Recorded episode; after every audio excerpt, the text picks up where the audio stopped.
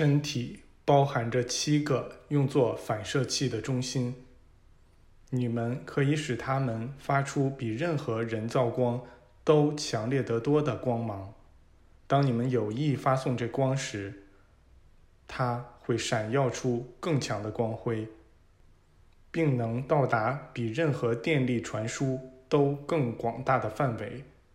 如果你们让这七个中心同时发光，那你们就被一副无法穿透的盔甲完全包裹住了，身体会闪耀出比正午的太阳还要强烈得多的光芒。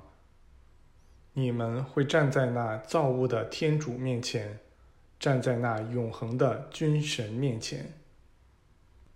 你们将是坦然的、必胜的，同时又是和平的、仁爱的。那时，你们的身体是美妙、灵性、神圣的，而上帝会君临于你们的这个身体之中。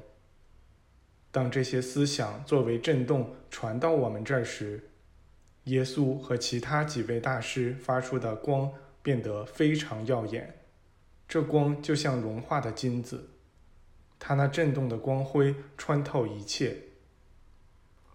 在我们看来，它似乎无穷无尽地扩展开去，但我们所有其他感官都感觉到我们仍待在坚实的大地上。那些思想震动又传了回来。你们可以使自己的身体在世俗之人眼中变得完全不可见。要做到这一点，就得把自己的全部思想完全准确地集中到那上帝的纯净白光之上，使这白光通过那七个作为反射器而协同运作的中心放射出去。然后，你们可以显现在任意一道光上。以你们想要呈现的形象出现在那些对你们有恶念的人面前。你们可以用光速沿着这光前进，瞬间移动到自己想去的地方。这时，对于那些看不到物质之外的人来说，你们的身体就是不可见的。他们能意识到存在某种他们无法理解的东西。这使他们能感知到你们呈现给他们的任何形象。对于他们不理解的事物，他们会觉得那是神秘的或超自然的，而这些由于怀疑或迷信而发展出的能力，很容易加以左右。这样，你们就可以把爱发送给那些想要作恶的人，而他们施展出的能量。会反射回他们自己身上。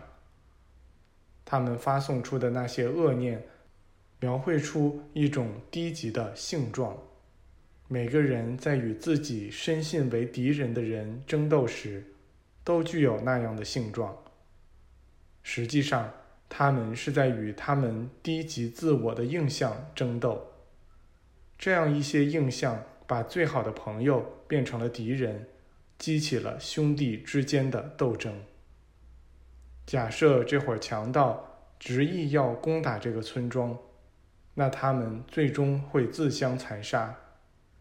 已经给了他们机会，让他们可以离开这个地区，不对这里的居民作恶。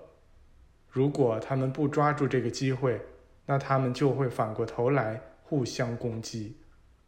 人不可能试图消灭自己的兄弟而不给自己招来同样的命运。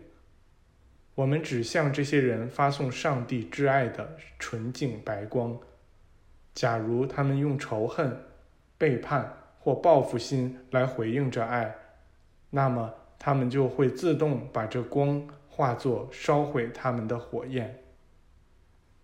你们没有什么可担心的，你们只献出爱。但我们不能强迫他们接受这爱。如果那些强盗怀着爱而来，就不会有冲突。不管怎样，这场纷争我们已经赢了。就在这时，我们得知一位信使走进了村子，我们前去与他见面。他告诉我们说，那些强盗已经停止了抢掠，正安静地驻扎在距 T 字形寺三十五公里的地方。自从居民们求援之后，强盗便停止了对他们生命财产的侵害。但为了防止居民们的武力抵抗，强盗仍把那些俘虏扣作人质。据这位信使说，有传闻称，如果不把财宝交给这伙强盗，他们就要在明天或后天攻打我们的村子。这位信使也带来了俘虏们的致意。他说，所有居民都主动提出要冒死保卫这个村庄，但大师们告诉他，不一定需要做这样的牺牲。村民们为他对共同保卫工作所做的努力而向他表示深深的谢意，同时劝他返回到自己那儿去。